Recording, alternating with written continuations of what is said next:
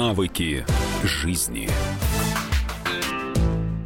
Здравствуйте, это радио «Комсомольская правда», программа «Навыки жизни» в этой студии, как всегда, психолог Юлия Зотова и Александр Яковлев. Здравствуйте. Здравствуйте. Итак, заголовок нашего эфира сегодня – «Ревность». Это хорошо или плохо?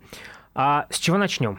Ну, наверное, с того, чтобы разобраться, что под этим словом подразумевают э, психологи, потому что для людей это очень широкое понятие. Иногда, а иногда очень узкое, да, когда под этим э, видят только измену, например, мужскую, угу. и реакцию на это женщин, хотя э, в реальности все намного шире и интересней. То есть, э, вы хотите сказать, что э, мы будем говорить не только про историю мужчина, женщина, измена, любовник или любовница, а это относится и к самым разным сферам жизни? Точно, потому что один ребенок может приревновать э, к другому, или родитель может приревновать к ребенку, а два бизнес-партнера могут испытывать чувство ревности, если один из них, например, заключит какую-нибудь серьезную сделку без ведома второго. И получается, что механизмы одинаковые, если мы говорим о бизнес-партнерах и о мужчине и женщине. И даже о детях, совершенно верно. А тогда возникает вопрос, что такое ревность? Это э, некоторая сложная гамма чувств, которые мы испытываем, когда, по нашему мнению, тот, с кем у нас есть что-то общее, о котором мы договорились, что это совместные ресурсы, мы имеем полное право и претендуем на какую-то его часть, так вот этот вот ресурс да, э, вдруг отдается или разделяется с кем-то третьим или там четвертыми, о которых мы не договаривались, да, и делиться с которыми мы не собирались. А еще одно ключевое понятие – это понятие измена. Ну, вот этими словами как раз обозначают э, тот факт отдачи ресурса, да, который вызывает чувство ревности. То есть, э, если спросить э, людей, да, как можно э, описать измену, будет масса совершенно разных объяснений, потому что иногда это касается прямо каких-то Э, определенных отношений, если мы говорим о мужчине и женщине. И для кого-то измена – это испытать чувства к другому человеку, для кого-то это жить с ним, а для кого-то это просто посмотреть в его сторону. И вот за счет того, что э, это такая мутная история, не конкретизированная, можно дать широкое определение. Э, это факт того, что человек э, наш ресурс, то, что мы считали своим, без нашего ведома и договоренности с, э, с нами да, отдал в распоряжение третьих лиц. А что может быть этим ресурсом? Все что угодно. Это время, внимание, деньги в том числе, а, это отношения, чувства, это э, времяпрепровождение, договоренности. Тогда возникает вопрос, а все же в нашем обществе к ревности ну, скептическое отношение. Это не норма, это некая слабость, а, но заголовок нашего эфира – это хорошо или плохо. То есть есть хорошие а, элементы во всей этой истории. А, совершенно верно. Мы здесь можем разделить ревность на два э, больших таких вида. А, с одной стороны, это здоровая, нормальная ревность, когда с помощью этого чувства мы получаем сигнал от нашей психики, что наши границы нарушены, и нам стоит их восстановить. И здесь мы больше будем говорить да, не столько о ревности, как о чувстве, сколько о восстановлении границ и о том, чтобы э, защищать свое и свои права в отношениях. И это нормально и хорошо. А вот э, в негативном смысле да, мы можем говорить о так называемой невротической ревности, когда факта нарушения границ не было, то есть у нас ничего не отняли а вот чувство возникает. И тогда чувство нереальное, оно из прошлого, оно связано с какими-то нашими психологическими ограничениями. И тогда это действительно наша личная проблема. Мы испытываем массу негативных переживаний, а предъявить-то по большому счету а, нечего. Ну и мы можем, конечно, э, устроить партнеру скандал и в чем-то его подозревать и требовать от него каких-то изменений в поведении, но а, никаких фактов реальности под этим не находится. То есть ревность может быть хорошей, а может быть плохой? Совершенно точно. А, следующий вопрос. Как же это разделить и понять, хорошая она или плохая? Потому что в теории это все на первый взгляд понятно, а в душе-то как разобраться?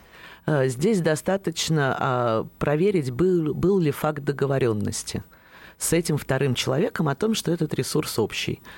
То есть, если э, мы живем в семье, и мы договорились, что для нас важны моногамные отношения, такой яркий пример про мужско-женское, и какой-то из партнеров за, заводит параллельные отношения и э, значит, нарушает эту договоренность, чувство ревности в этот момент абсолютно естественно и нормально. А если такой договоренности не было, наши чувства по поводу той же ситуации а, не являются э, уместными. Но ведь есть некие общественные нормы, и очень часто э, ряд договоренностей заключается, э, не проговаривая. Ну, как бы в обществе же принято не изменять. Ну, хорошо бы, если люди собрались э, что-то делать вместе, они, э, несмотря на то, что есть какие-то э, заведомо да, понятные общие вещи, для себя бы их еще раз уточнили, особенно в важных областях.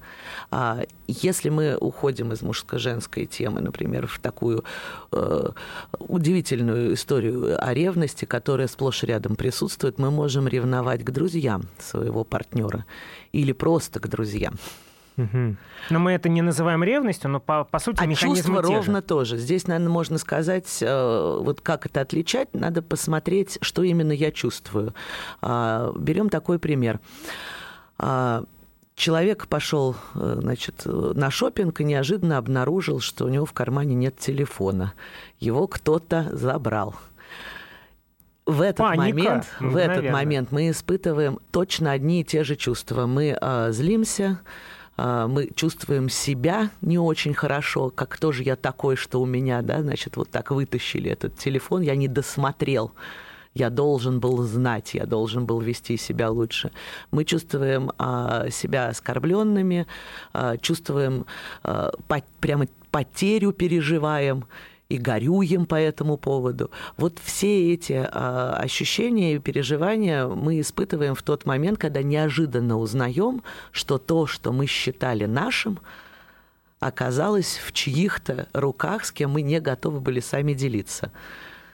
Вы говорите про фиксацию договоренностей. Но если в семье понятно, в отношениях, то как можно фиксировать договоренности с друзьями? Значит, э, мы с тобой обязаны, или мы с вами обязаны созваниваться раз в две недели, и ты обязан узнавать, как у меня дела? Но ведь странно выглядит. И точно, если человек испытывает ревность по поводу того, что друг ему не позвонил, э, допустим, пару дней, эта ревность будет э, невротическая, то есть необоснованная.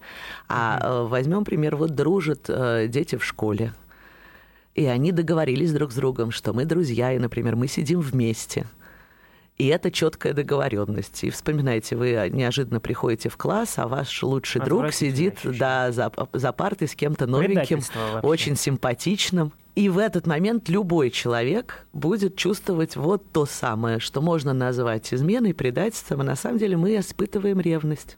Ревность – это хорошо или плохо? Заголовок нашего эфира сегодня. Психолог Юлия Зотова в этой студии. Я Александр Яковлев. Это «Навыки жизни». В эфире радиостанции «Комсомольская правда». Мы продолжим наш разговор совсем скоро. Не переключайтесь. Навыки жизни. Каждый вторник – с 10 утра по московскому времени в программе «Главное вовремя» садово-огородные советы в прямом эфире. Про все, что э, зеленое, скажем так, хочу, чтобы радиослушатели задавали свои вопросы. Большой эксперт. Самая удачная находка для всех работников мотыги и лопаты. Тетя Таня Кудряшова. И дети меня зовут мать всего зеленого. Вот такая петрушка на радио «Комсомольская правда». Слушайте и звоните по вторникам с 10 утра по московскому времени.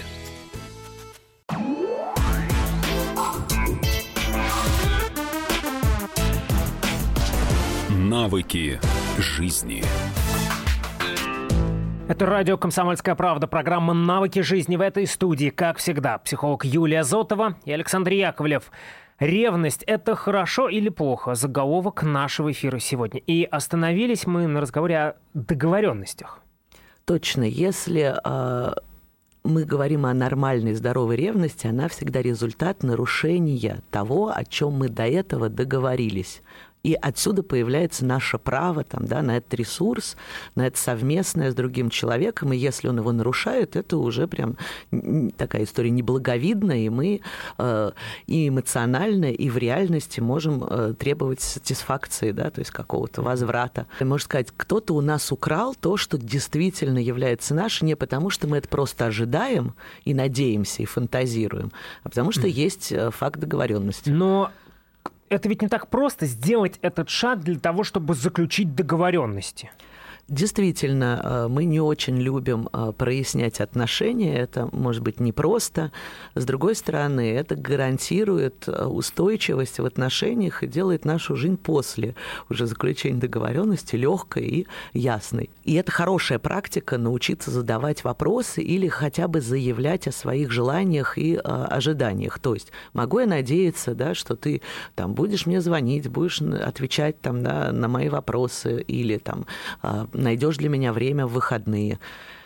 И тогда не получится ситуация, когда неожиданно, да, тот, с кем мы собирались провести воскресенье, исчез, значит, в неожиданном, неизвестном направлении, а мы остались в одиночестве. Но тогда возникает страх, неважно, бизнес-партнер, любимый человек, выкатить огромные требования и получить «нет».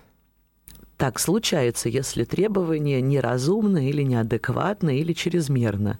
В ситуации, когда мы э, просим вообще говоря, не требуем а, или предлагаем а, что-то, в чем заинтересован наш партнер тоже, вероятность получить «да» близится к 100%.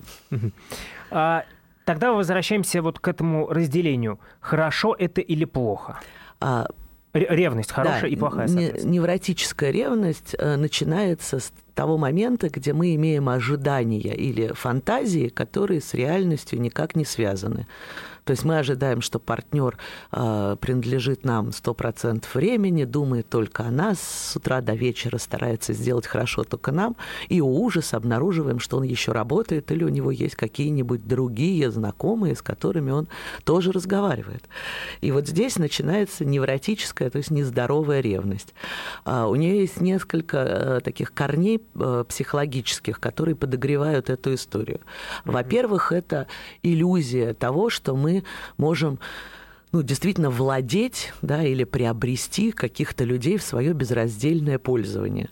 А, ну, это действительно иллюзия, потому что ни один человек э, не может э, в результате даже того, что мы очень много для него делаем, мы сильно-сильно его любим, да, стать нашим э, целиком, потому что это не предмет.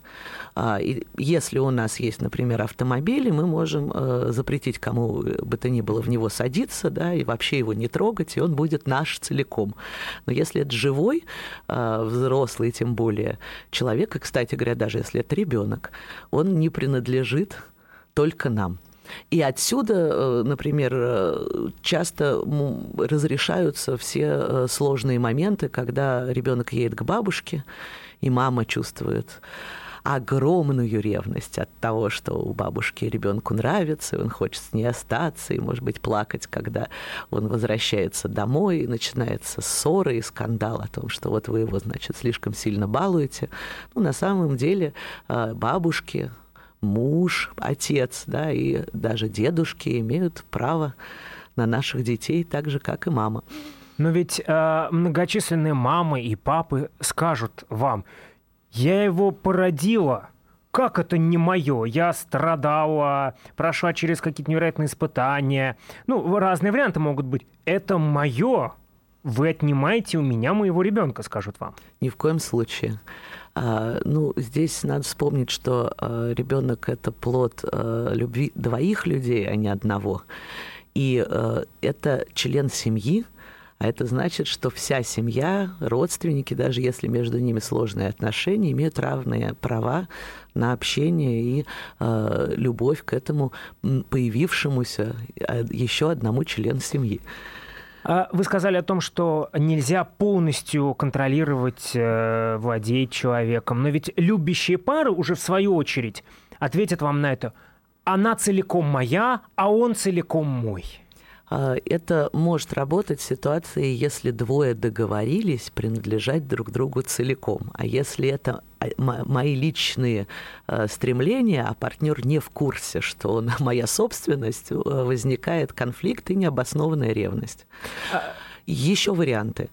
А, кроме а, вот такой истории про владение да, и э, значит, контроль, вторым корнем и э, причиной для необоснованной ревности является э, очень низкая э, самооценка и плохое отношение к себе.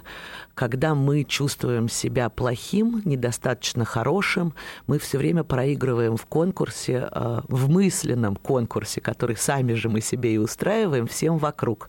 А это значит, что все будут казаться лучше, и как только партнер обращает на них внимание, мы испытываем страшные муки, значит, вот этой вот ревности а, она больше похожа даже на чувство зависти и на нем замешана. Mm-hmm. То есть э, мы боимся к зависти ко всем, кто лучше нас и кто является опасным да, для того, чтобы украсть у нас внимание, время там, да, и, собственно, нашего э, партнера. В любой области э, такое ощущение э, может сложиться, например, у двух бизнес-партнеров, и тогда их э, совместная работа становится очень сложной, потому что нет возможности да, устанавливать еще какие-то связи, развивать этот самый бизнес, потому что любой э, партнер ну, дополнительный, да, то есть какой-то еще внешний, а, э, воспринимается как угроза, и от него отделываются там под любым благовидным предлогом. Это ведь история может происходить и на работе, не только на уровне бизнес-партнеров, да, конечно. но и на уровне коллег. Ну и тем более она происходит э, в ситуации с друзьями и в личных отношениях. Ярче всего она именно в личных отношениях проявляется. А что с детьми? А, особенно вот история, когда два брата, две сестры, ну, на уровне братьев и сестер, когда есть некая ревность уже к родителям. А, дети а, могут испытывать э, чувство ревности, а, если они беспокоятся, что в момент появления братьев и сестер или из-за того, что они уже есть, родители не додадут им, да, дадут им меньше, чем они чувствовали раньше, любви, внимания, ну и даже каких-то материальных простых вещей, заветного велосипеда, да, или новую, а не поношенную одежду. И эта ситуация с точки зрения детей совершенно нормальна нормальная, а, и э, разруливание ее зависит э, больше, конечно, от родителей. А, их задача объяснить э, детям, что они ничего не теряют от того, что у них появились еще э, братья и сестры, а наоборот приобретают партнеров по играм, а, значит, э, кого-то, кто будет рядом с ними, там, да, и с кем будет намного веселее и лучше жить. То есть, когда мы говорим о, скажем так, плохой ревности, о деструктивной ревности, э, есть две основные причины. Это иллюзия владения людьми и низкая самооценка. Что еще? А еще э, э, ощущение самого человека страха потерять отношения и контакт. То есть есть какой-то в прошлом негативный опыт быть брошенным, остаться одному, и тогда возникает желание вцепиться любой ценой а, в любые отношения, которые возникают. Это человек, который э, сложно очень э, вообще расстается, скорее он даже не может представить, что это возможно, переживает это как катастрофу. И тогда э, любые, э, любое увеличение дистанции воспринимается как разрыв, э, трагедия, как что-то, что не должно произойти, и вызывает такой вот приступ прямо паники, вместе с ревностью, естественно. Ну и для кого-то это любовь. Для кого-то, к сожалению, это называется словом «любовь», а, но, увы, таковым не является, потому что страх потерять и радость от того, чтобы быть вместе – это противоположные чувства. Это навыки жизни психолог Юлия Зотова в этой студии. Я Александр Яковлев. Сейчас короткая пауза, после которой мы продолжим наш разговор. Никуда не уходите. Навыки жизни. Товарищ адвокат! Адвокат! Спокойно, спокойно. Народного адвоката Леонида Альшанского хватит на всех. Юридические консультации в прямом эфире. Слушайте и звоните по субботам с 16 часов по московскому времени.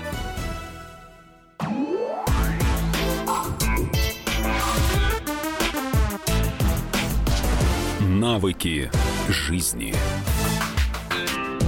Это радио «Комсомольская правда», программа «Навыки жизни». В этой студии, как всегда, психолог Юлия Зотова и Александр Яковлев.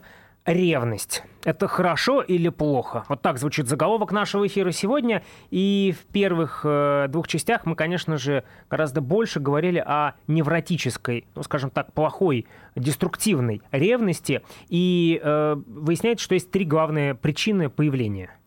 Это э, низкая самооценка, это страх э, потерять контакт, э, разорвать отношения с тем, кто нам важен, и это э, ощущение своего права владеть другим как предметом, да, что он моя собственность, и значит, я полностью им распоряжаюсь и могу его контролировать.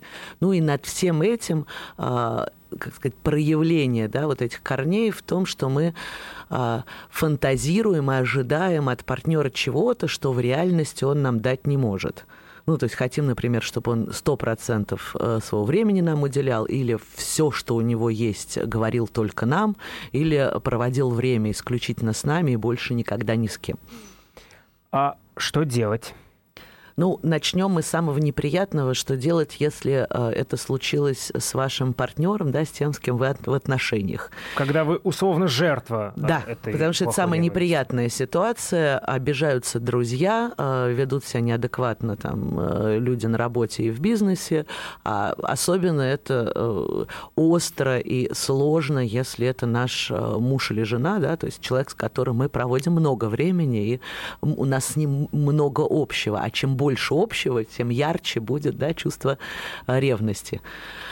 А в этой ситуации э, первое, да, что не стоит делать, это пытаться оправдываться или э, менять свое поведение таким образом, чтобы соответствовать ожиданиям партнера. Потому что если это ожидания нереалистичные, как бы вы ни старались, вы не сможете их удовлетворить, потому что они не, ну, как бы невозможны. В реальности это не получится сделать. И чем больше, например, женщина, а, идя навстречу ревнивому такому мужу, да, собственнику, а, отказывается от друзей, сидит дома, не отвечает на телефонные звонки, не одевается там, значит, э, в красивые, привлекательные платья, а, не знаю, и что-то еще, тем э, больше, на самом деле, она провоцирует э, его идею о том, что он может ее контролировать, требовать вот этих вещей, да, и требования тогда становятся все более и более э, неадекватны, и в конце концов, да, эта ситуация станет совершенно невыносимой, mm-hmm. ну и приведет, наверное, уже к разрыву отношений. То есть, подыгрывая, вы делаете и себе, и партнеру и хуже, партнеру потому хуже. что вы все дальше уходите от реальности. Поэтому первый э, совет оставаться э, вот как это в настоящем, э, быть уверенным в своей позиции и спокойно самое главное, не на повышенных тонах, задавать партнеру вопросы о том, действительно ли мы в реальности договаривались, о том, что есть такие ограничения, и действительно ли являются эти ограничения необходимыми, адекватными. То есть, правда ли я понимаю, что э, ты сейчас ждешь, что я не буду разговаривать по телефону ни с кем, кроме тебя. И мои звонки там, моим э, партнерам, моим друзьям, моим коллегам и даже значит, в химчистку э, должны быть прекращены в течение ближайших там, 40 лет. А это э, сложно представить, когда напротив, э, значит, муж с красными глазами. Где найти силы вот ему это ответить? А сила находится в том месте, где мы хотим продолжать отношения с этим человеком. Потому что если нас ревнует кто-то, с кем а, нам неинтересно поддерживать отношения, идеальный вариант развернуться и уйти. Но там, где э, человек нам важен и ценен, а, нам самим интересно, чтобы отношения с ним выстраивались да, лучше и конструктивней. И а, если человек увидит зазор между своими фантазиями, чувствами и реальностями, и реальностью, тогда ему легче заметить то, что и правда похоже за его требованиями нет какой-то а, нет каких-то фактов, нет прав, ну а есть, может быть, какой-то болезненный опыт прошлого. И э, здесь вторая важная часть. А, мы можем идти навстречу, но не неадекватным требованиям о том, чтобы прекратить что-то делать, а беречь чувства нашего партнера. Говорить, я вижу, что тебе сложно, когда я звоню по телефону. Давай я тебе буду говорить о том, что это просто, значит, звонок э, в службу сервиса, что э, я разговаривал с друзьями вот на такую тему. Будет ли тебе легче тогда? меньше меня контролировать и меньше переживать о том, что я с кем-то разговариваю. А где та грань, э, где мы потакаем слабым, слабости и идем навстречу чувствам? А она как раз э, в том, э, требует ли наш партнер этого от нас как э, выполнение обязательств или просит, потому что ему тяжело и его чувства задеты. Мы можем идти навстречу просьбе, но мы не обязаны э, идти на, ну, соответствовать неадекватным требованиям. Но ведь есть некоторые люди, которые просить-то не умеют, и они только требуют и требуют. Ну, тогда им можно помочь научиться, но это целая большая отдельная тема. Отдельная тема. Итак, а, идем дальше. А, что делать, когда вы столкнулись с вот с этой деструктивной плохой ревностью? А, второй вариант, если вы обнаружили ее у себя, это неприятное открытие. Но это очень здорово, потому что если удалось заметить, что чувства не относятся к реальности, значит, эти чувства в нашей власти – и мы можем с ними что-то сделать. А именно а, здесь стоит вспомнить о причинах. Если мы что-то делаем а, для а, того чувства, из которого растет ревность, то она уже не нужна, и она просто не возникнет.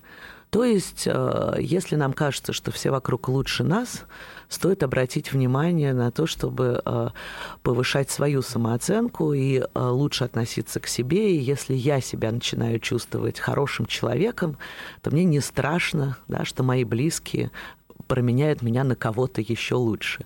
А, если а, мне а, страшно и тревожно, что отношения могут разорваться, лучше напрямую спросить у партнера и убедиться, что он не собирается меня покинуть, и тогда с легким сердцем отпустить его на футбол с друзьями.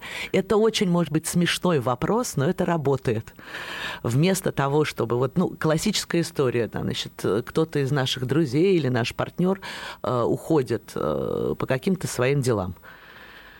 Если, э, значит, мы испытываем ревность, вот эту самую нездоровую, деструктивную, мы начнем ему названивать, контролировать его. А если это не сделаем, в тот момент, когда он вернется, обязательно найдем повод для ссоры, скандала или как минимум для обиды. Это будет молчание, это будут какие-то, значит, поводы э, разрушить отношения. Это очень тяжелые последствия.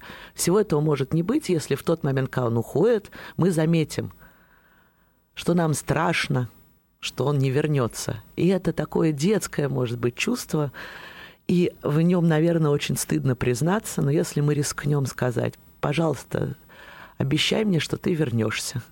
Ну, что ты с ними побудешь, но ты будешь про меня помнить все то время, что ты будешь развлекаться.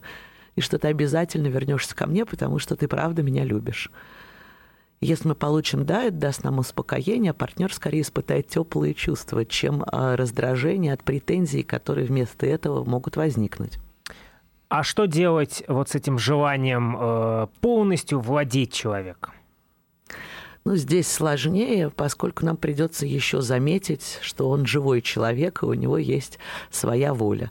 Э, это помог... Э, вот с этим справиться помогает такая интересная мысль, что если мы им владеем, а, то то, что он нас любит и выбирает, не имеет никакой цены, потому что все держится только на контроле, да, и на том, что мы прикладываем огромные усилия удерживать его рядом с собой. А вот если он свободен и выбирает нас, это большая ценность. Но ведь порой бывает, а, что на ревность провоцируют. Откуда это вообще берется? Ну, это игра в отношениях, которая как раз а, и помогает э, у второго нажать вот эти горячие кнопки и сделать его зависимым. А, вообще говоря, игра плохая, не очень хорошая, поскольку тот, кто ревнует, э, ведет себя вообще говоря неадекватно и это провоцирует ссоры. И вот эта идея ревнует, значит, любит, на самом деле э, ну, это миф, и такой миф деструктивный, поскольку э, лю любовь – это отношение свободного желания и удовольствия от контакта друг с другом, а уж точно не мучений, зависимости, да, и такого взаимной, взаимной несвободы и напряжения. Тогда возникает вопрос. Вы сказали, что ревность бывает хорошей. С другой стороны, вы говорите о том, что все-таки в хороших, в нормальных отношениях ревности нет. Э, ревность это сигнал того, что э, что-то, что был нашим, да, партнер, э, значит, распорядился этим без нашего ведома и не в нашу пользу. И это говорит о том, что партнер вообще говоря в этот момент совершил неблаговидный поступок. То есть он что-то унес, утащил угу. общее, да, и распорядился этим как, ну, каким-то не лучшим образом, для пары не лучшим образом, да. И это повод поговорить с партнером о том, что э, это должно прекратиться и вот, ну, не происходить. Это навыки жизни. Психолог Юлия Зотова в этой студии Александр Яковлев, радио «Комсомольская правда». Мы продолжим наш разговор после короткой паузы. Не переключайтесь. Навыки жизни. Британские ученые доказали, у тех, кто слушает подзарядку, в два раза медленнее садится телефон. Утреннее шоу «Подзарядка» с Вероникой Борисенковой и Сергеем Красновым слушайте по будням с 7 до 11 утра по московскому времени.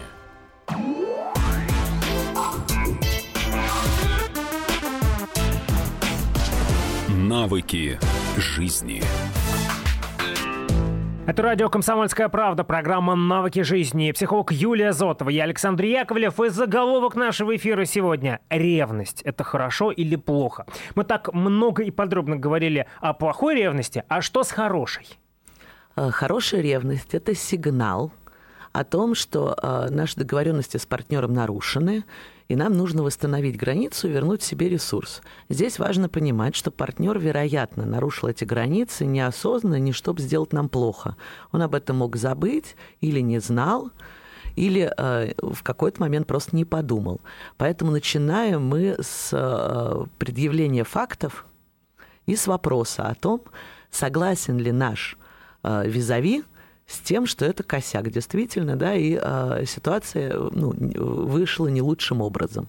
Например, э, у нас были совместные планы на выходные семейные, мы их давно обсудили и договорились, и неожиданно на весь уикенд э, наш партнер срывается с друзьями на рыбалку мы естественным образом ощущаем негодование, обиду, Э, неприятные все эти чувства и э, задаем вопрос. Слушай, ну мы же с тобой договаривались. И в этот момент очень важно получить подтверждение. Потому что все остальное возможно только если мы друг друга понимаем, да, и одинаково представляем, что произошло.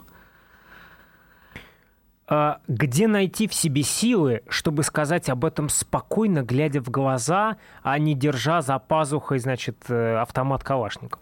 Ну, здесь э, надо думать о том, что э, если нам удастся договориться, э, вместо ссоры мы получим хорошие отношения, а эта ситуация просто не будет повторяться. Мы действуем в первую очередь в своих интересах.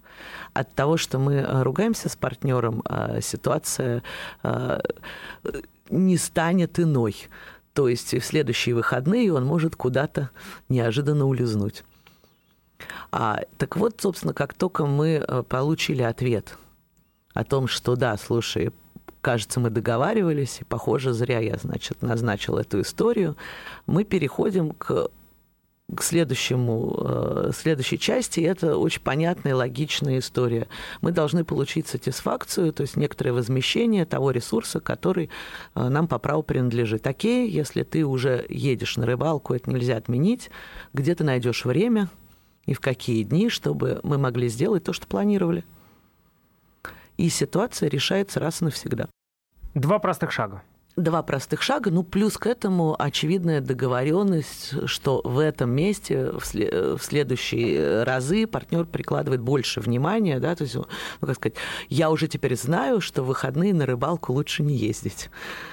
Но э, мы сегодня говорим прежде всего о людях взрослых, мужчины и женщины, но ведь у них по-разному проявляется эта ревность. Действительно, а женщины скорее ее будут высказывать а мужчины, вероятно, а, либо молчат об этом, либо создают э, ситуации, в которых нет никаких вариантов уже для женщины да, сдвинуться да, или что-то сделать. То есть обстоятельства таковы, что э, нет даже э, возможности создать повод для ревности. Но если женщины это высказывают, и это можно понять и услышать, то как делать женщин... Что, что делать женщинам э, с мужчинами, которые все держат в себе?